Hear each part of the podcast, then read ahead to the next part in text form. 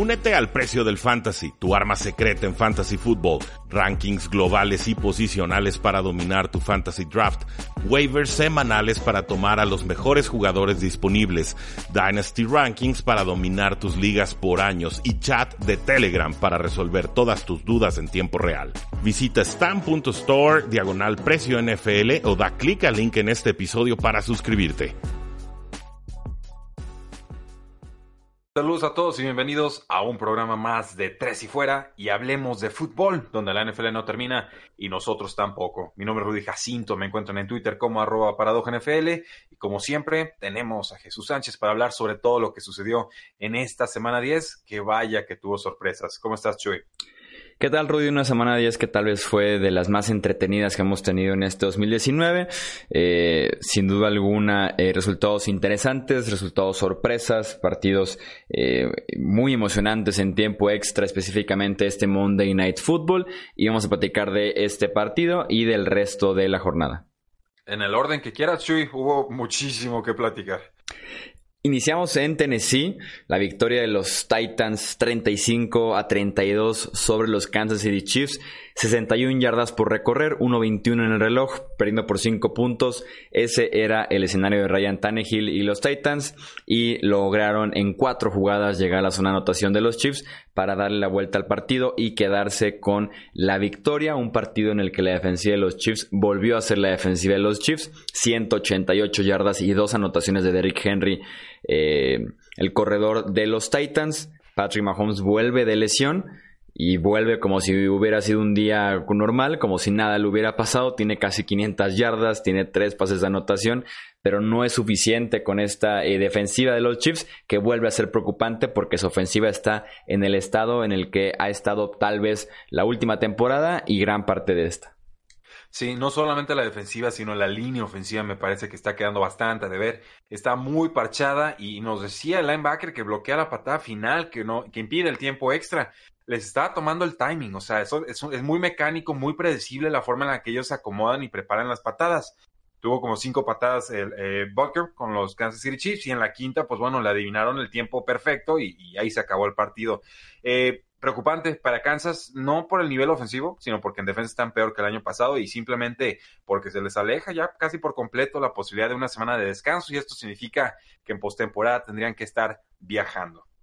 Así es, si la división se les aprieta, por lo menos en estos momentos no creo que llegue así de apretada al final de la temporada con los eh, Oakland Raiders.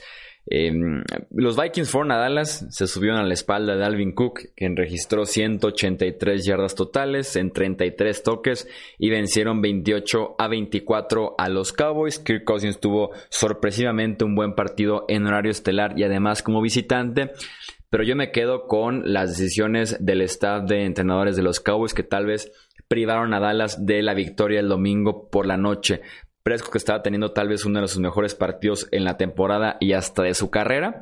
Y cuando iban avanzando bien en la serie ofensiva que le pudo dar la vuelta al marcador ya en las últimas instancias del encuentro, Deciden de la nada correr con Ezekiel Elliott, quitar el ovoide de las manos a Prescott. La serie ofensiva muere en ese instante y le quita a los Cowboys la oportunidad real de ir por la victoria en este partido. Dice Jerry Jones, el dueño, está muy decepcionado. Imagínense nosotros que tenemos que aguantar a Jason Garrett una semana más. Decía yo, si quieren correr tanto con Zeke pues mejor corran, pero a Jason Garrett, porque la serie ofensiva estaba funcionando y Dak Prescott estaba funcionando y a Mari Cooper estaba funcionando, pero lo único que no funcionó era Zeke Elliott. Y por pura necedad y hábito y costumbre, deciden volver con él en segunda y en tercera y pasarla en cuarta y se acaba el partido. Fue, verdaderamente frustrante, un reflejo de que el head coach no está ni a la altura de la franquicia ni del equipo y que él es, mm, ni siquiera voy a decir un cero, es una resta lo que pueden ofrecer los vaqueros de Dallas en estos momentos. Es triste, bien por los vikingos de Minnesota que eh, la salvan sin su receptor número uno, Adam. Green Bay y Carolina nos dieron el primer partido en nieve en esta temporada 2019. Eh, si son amantes de la NFL desde hace tiempo saben lo emocionante que puede ser eh, un partido con nieve tan clásico de la National Football League. La defensiva de los Packers que detiene a centímetros de la zona de anotación a Christian McCaffrey con 0 segundos ya en el reloj para vencer a los Panthers 24 puntos a 16.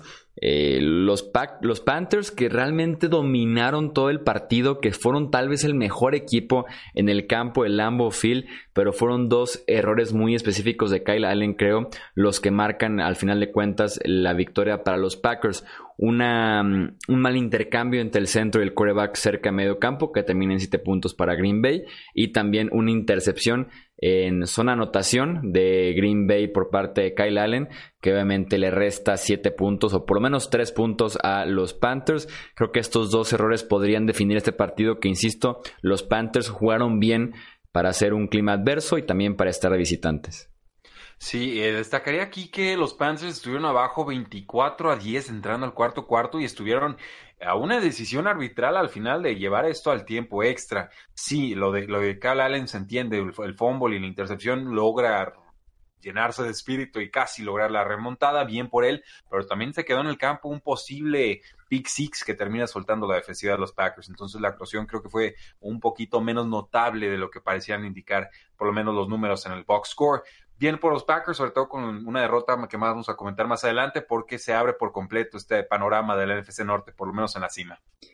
La defensiva de los Steelers forzó cuatro robos de balón, incluyendo dos por parte de esta nueva estrella la defensiva de Pittsburgh llamado Minka Fitzpatrick, que además sumó un touchdown para vencer a los Rams 17 a 12. Me da pena, entre pena y tristeza, que esta defensiva de los Steelers no se juntara con aquellas buenas ofensivas de Pittsburgh con las tres Bs, eh, Rodríguez Antonio Brown y Livion Bell, porque realmente hubiera sido un equipo completo, hubiera sido un equipo... Boswell, ¿eh? Y Chris Boswell. la buena versión. Oh, era un crack antes de que lo cortaran. Imagínate esos equipos especiales, esa defensa defensiva y esas, eh, esa ofensiva, realmente hubiera sido un equipo contendiente, realmente hubiera sido un equipo de hablar de Super Bowls, de títulos y demás, que siempre se quedó corto tal vez por ciertas imprecisiones en los playoffs y además porque su defensiva no estaba al corriente del nivel eh, de su ofensiva y los Rams que además de que tienen este partido muy complicado, pierden ahora por todo el año a su centro y por lo menos una semana a su tackle derecho por si hiciera falta más presión para Jared Goff. Sí, Chuy, en, este juego los Rams ni siquiera cruzaban la mitad de campo, convirtieron una de, de 14 terceras oportunidades, se vio mal Jared Goff, Cooper Cup estaba soltando dos pases, o sea, no estaba Brandon Cooks, eh, Robert Woods casi 100 yardas, Everett, pues también 8 targets, 70 yardas, o sea, todo justito, todo sufrido, todo con el peso del mundo encima. Y feo el partido de Steelers, sí, pero ganando con, con defensiva suficiente. Eh, no, no responden estos Rams. Y si tú me decías que con los Rams, con inicio de 3 y 0, eh, iban a estar igual que estos Steelers que se veían tan carizbajos hace apenas un mes o dos, eh, olvídate, ahorita tienen el mismo récord, si no me equivoco, tienen cinco victorias y cuatro derrotas. Entonces, bien por los Steelers, cada día se hace más barato su, su trade por Minka Fitzpatrick, soltaron su primera ronda del 2020 y cada victoria que consiguen descuenta ese valor de draft. Sí, los Steelers que además tienen un calendario sencillito en noviembre y diciembre y podrían empujar fuerte por eh, los playoffs. Eh, Lamar Jackson sigue construyendo su caso para ser el MVP de la NFL, esta vez con cuatro anotaciones en la victoria 49 a 13 de los Ravens ante los Bengals. Ryan Finley en su primera titularidad con Cincinnati ah. no lo hizo tan mal, no lo hizo nada bien sin duda alguna, tuvo un pick six. Eh, muy presionado por la defensiva de los Ravens que le encanta mandar blitzes. Eh, y desde el cuarto cuarto, Lamar Jackson ya estaba disfrutando de ver a Robert Griffin tercero en los controles de la ofensiva. Sí, desde el mediados del segundo cuarto este partido ya se había acabado. Eh, voy a decir algo positivo de los Bengals. La línea ofensiva por momentos le abría carriles a Joe Mixon, que tuvo como 30 toques de balón, cuando todavía el juego estaba más o menos en disputa. Entonces, quizás estén mejorando en ese sentido, pero insisto, de forma muy intermitente. Eh, los Ravens dominando lo de Lamar Jackson, su jugada de 47, 48 yardas con giro incluido que deja a dos jugadores plantados, está en otro nivel. O sea, en, verdad, por aire, por tierra, por como quieras, con las optativas, con tres alas cerradas, lo que están haciendo los Ravens en estos momentos a mí como analista me, me divierte muchísimo y espero que lleguen lejos esta temporada porque creo que están cimentando las bases para que una nueva clase de coreback pueda empezar a dominar en la NFL. Los Browns vencieron 19 a 16 a los Buffalo Bills. Dos cosas que me gustaría destacar de ese partido para Cleveland. Uno es que se acordaron de sus buenas épocas el año pasado a finales de temporada e incluyeron nuevamente a Rashard Higgins en la ofensiva que les da justamente el touchdown eh, que completa la victoria que sella el triunfo para Cleveland. Lo malo es que siguen teniendo rasgos de este mismo año. Su ineficiencia en zona roja es brutal. Tuvieron ocho oportunidades y gol adentro la yarda 2 de los Buffalo Bills y no pudieron anotar en este partido. Brutal. Exasperante. Exasperante. Y era lo lindo de Freddy Kitchens la temporada pasada, que era súper creativo en zona roja. De verdad, insisto, lo raptaron los aliens y nos regresaron a otra versión de Freddy Kitchens. Sí, totalmente, Chuy. Totalmente. No puedes tener casi 10 jugadas en, zona de anotación, la yarda 2 y no conseguir puntos. O sea, eso en la NFL no, no funciona. A Baker Mayfield hay que ponerlo bajo centro, hay que, apoyarnos más en el juego terrestre. El mejor jugador de esta ofensiva y quizás de todo el equipo se llama Nick Chubb. ¿Por qué lo, demeritamos? ¿Por qué lo descontamos? ¿Por qué metemos a Kareem Hunt, que jugó bien, sí, pero cualquier oportunidad que le damos a Kareem Hunt es una oportunidad que no le estamos dando a Nick Chubb. Y creo que los Browns en estos momentos no entienden que su ofensiva debe pasar por el corredor y no por el coreback, a quien todavía ven en plan superestrella y, y que claramente ha, dado un retroceso, ¿no? Los, los Bills, pues vamos, no, no, no le habían ganado a muchos equipos importantes, un juego cerrado, un jueguito eh, apretado, había fallado, falló por ahí una patada a Steven Hauschka, 53 yardas, y antes había fallado una patada de 34, un juego que se define por tres puntos, creo que ahí estuvo la clave del partido. Me encanta esa estadística del partido de los Bears que vencen 20-13 a los Lions. Más o menos así se desarrolló el juego para la ofensiva de Chicago. Inician en sus primeras cuatro series del partido solamente una primera oportunidad generada. Las siguientes tres series ofensivas del partido para Chicago, tres touchdowns. Ah, muy bien. Para cerrar el último cuarto, cuatro series ofensivas consecutivas de tres y fuera. en la que solamente generaron 46 yardas. Entonces, se encendieron tres series a mitad del partido y con eso les alcanzó para vencer 20-13 a los Lions. Ah, pues está fácil. Eh, eh, tenemos que usar a Mecho Trubisky tres series ofensivas y luego lo mandas a la banda y a ver si, si genera un poco más. Eh, sí, tristísimo, los Osos de Chicago, que no le ganaron por paliza a unos Lions que estaban usando a, Jeff Driscoll, que tuvo un touchdown al inicio y uno al final. Eh, preocupante, en serio, ¿eh? Lo de Mecho Trubisky es por arrancones, o sea, nos da dos, tres jugadas que nos hacen pensar, ah, sí, ahí está el Mecho Trubisky el año pasado, pero el año, el año pasado era lo mismo, solamente que aquí ya lo desenmascararon. Eh, triste. Tenemos la sorpresa de la semana y probablemente la sorpresa del año en Nueva Orleans, donde los Falcons con marca de 1 y 7 vencieron a los Saints con marca de 7 y 1 por marcador de 26 a 9. No sé cómo la defensiva de Atlanta se las arregló para capturar a Brice en seis ocasiones. Creo que tenían una captura en el mes y medio que, había pasado eh, reciente de temporada esta sorpresa de que un equipo de 1-7 o peor venciendo un equipo de 7-1 o mejor es la primera vez que la tenemos en la NFL desde 1986.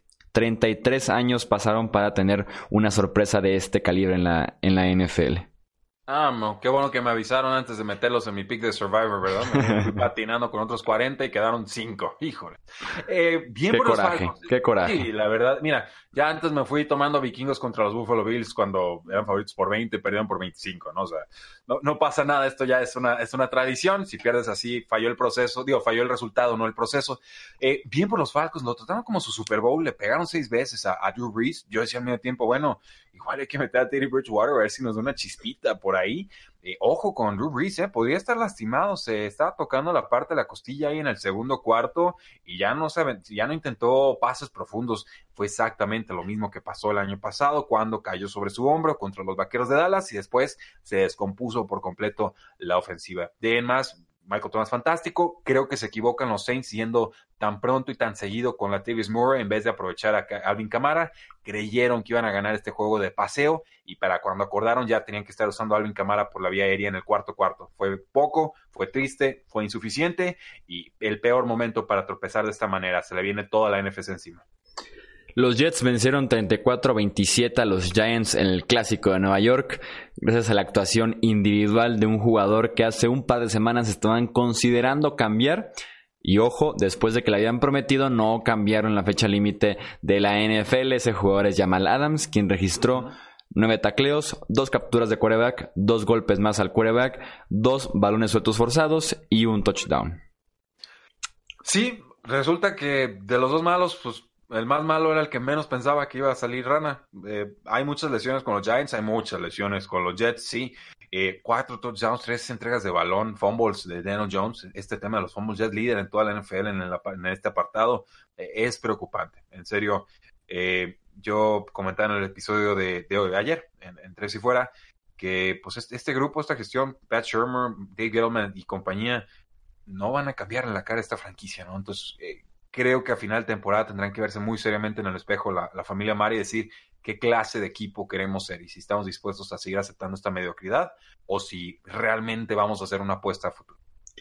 Lo ponía eh, en Twitter cuando pasó exactamente ese fumble y touchdown de Daniel Jones. Es el fumble semanal que, tiene Jones desde que tomó la titularidad y también casi siempre es fumble y touchdown. Tiene como una suerte muy específica para esos fumbles.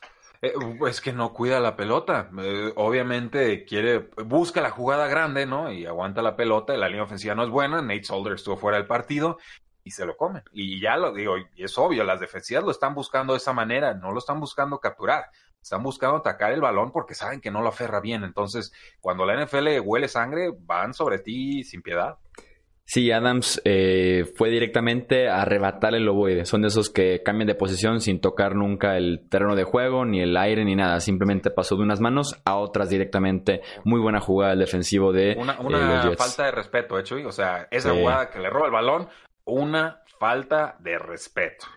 Los Buccaneers jugaron en casa por primera vez desde la semana 3 y vencieron a los Cardinals 30 a 27 con una anotación de Ronald Jones con menos de dos minutos por jugar para completar la voltereta de eh, Tampa Bay que otro partido de montaña rusa James Winston. Kyler Murray estuvo ahí dando pelea durante todo el partido. Fue un excelente eh, partido por parte del quarterback novato de Arizona. Al final de cuentas, eh, Tampa tiene el equipo más completo alrededor de su quarterback. Sobrevive un par de errores de James Winston, que también viene con un par de eh, buenos aciertos en, durante el partido. Y tiene victoria Tampa Bay y rompe una racha de cuatro derrotas consecutivas que tenía.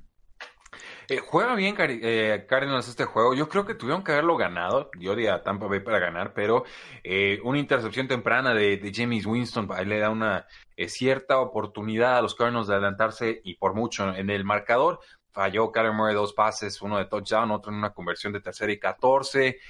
por ahí una tercera y, y 15, pues no, en defensa, pues no les logran detener a, a Ronald Jones. Y, eh, Patrick Peterson jugando mal, Chandler, Chandler Jones concediendo bastante, Max Williams suelta un, un pase en cuarto down, o sea, toda una serie de jugadas que aisladas no parecían tener tanto impacto, pero las combinas en un juego que se resuelve 30-27 y creo que ahí estaba en cualquiera de esas jugadas el partido eh, para los Cardinals. Bien por Tampa Bay, finalmente tenían que ganar un rival que yo considero es inferior, pero eh, pues tendría que haber un poquito más de disciplina de Cardinals a futuro porque están dejando muchas oportunidades en el campo. Para cerrar la actividad del domingo, los Dolphins vencieron a los Colts 16 a 12. Es la segunda victoria consecutiva para eh, Miami, que se está alejando poco a poco de, esas, de ese gran sueño que tenían de la primera selección global. Eso pasa. pueblo. Eso pasa por tener a Ryan Fitzpatrick como quarterback que sabes que te va a ganar uno de esos partidos. O sea, era obvio que iba a pasar con Ryan Fitzpatrick contra unos Colts que no contaron con Jacoby Brissett por lesión de rodilla y que Ryan Hoyer lanzó tres intercepciones. Eh, sí, Chuy. Pregunta seria, mitad broma, mitad en serio. ¿No hubiera sido mejor jugar a Chad Kelly que Brian Hoyer en este partido? O sea, estaba fallando pases en cortos, en zonas intermedias, en largo, aguantando el balón. Eh, o sea, no, en realidad nunca pareció haber una oportunidad clara para que los Colts se desmarcaran de unos Dolphins que al final terminan sacando el, resultado. Eh, triste, digo, yo creo que con Jacoby Brissett sí lo hubieran ganado, pero insisto, tiene un buen jugador, se llama Chad Kelly, ya confíen en él, es mejor suplente que Brian Hoyer, eso, eso lo tengo muy claro. Sí, tal vez en potencial, sin duda alguna Kelly te ofrece muchísimo más. El problema tal vez es que Kelly estaba en la escuadra de prácticas unos días antes de que se diera este partido. Eh, y eso compromete de alguna manera el conocimiento del playbook, la química con los jugadores, la práctica entre semana, eh, pero parece que Brissett podría estar de regreso ya para el próximo partido de Indianapolis. Y cerramos la actividad de la semana 10 con el Monday Night Football. En mi opinión, el mejor partido que veamos de la temporada 2019 de la NFL. Victoria de los Seahawks 27 a 24, literalmente en la última jugada del tiempo extra. Tuvimos la mejor defensiva de la conferencia nacional contra el futuro MVP por 70 minutos. Eso ya te dice bastante del partido que eh, tuvimos, el partido que nos esperaba desde que ya hacíamos la previa en la semana. Un partido que tiene también siete entregas de balón, no fue bonito en ese sentido, pero que tuvimos jugadas eh, en el momento exacto, muy buenas, actuaciones individuales sin duda alguna destacadas, como la del pateador Chase McLaughlin, que al final de cuentas falla el, el gol de campo, la victoria en tiempo extra, pero que metió a San Francisco a esas instancias prácticamente él solito, un desvío de pase excelente por parte de Shaquille Griffin eh, para darle a Seattle la oportunidad de una última serie ofensiva en tiempo extra, Russell Wilson comandando una excelente serie que parecía la victoria de tiempo extra ya y lanza una intercepción, tuvimos de todo en este partido, creo que entonces en emoción en nivel, en narrativa y también en implicaciones que tienen eh, para el resto de la campaña, un partidazo entre Seattle y San Francisco. Y, finalmente se resuelve más o menos como lo teníamos pensado. O adelantaba San Francisco, eh, Seahawks medio se pegaba, cerrado, cerrado, y al final una serie ofensiva de Russell Wilson, el MVP, para consolidarse como el gran favorito y, rompían el invicto, ¿no? Que era lo que hizo Lamar Jackson con Patriotas y ahora lo hace Russell Wilson con, lo del último invicto que quedaba San Francisco. Hablaste mucho del juego, para mí los momentos en los que se dan los, los fumbles y los regresos para touchdowns fueron claves, ¿no? Le, sacan el aire por completo al rival, pero yo más bien quiero ver este juego englobado en, en el contexto histórico de lo que ha sido esta rivalidad Seahawks 49ers pero también de lo que lo naciente, lo que está a punto de suceder. Yo creo que la forma en la que se dio este juego, Chuy, con Jimmy Garoppolo, con Russell Wilson, con grandes defensivas, con un equipo invicto y otro que le perseguía con una derrota más que, su rival, eh, reaviva por completo esta durísima rivalidad de inicios de década y eso a mí me hace muy feliz. Totalmente de acuerdo. Durante varias temporadas, eh, Seattle-San Francisco tal vez fue la mejor rivalidad de toda la NFL y tenerlos otra vez eh, de regreso todos ganamos en ese sentido como aficionados de la liga. Así sea, Chuy. Pues muchas gracias por habernos escuchado el día de hoy en nuestro resumen de la semana 10. No olviden seguirnos en todas nuestras formas eh, de contacto, Facebook, Twitter, Instagram y YouTube. Suscribirse a estos sus podcasts, presumirlo con algún aficionado, como no, para que estos proyectos puedan seguir creciendo, porque la NFL no termina y nosotros tampoco. Tres y fuera.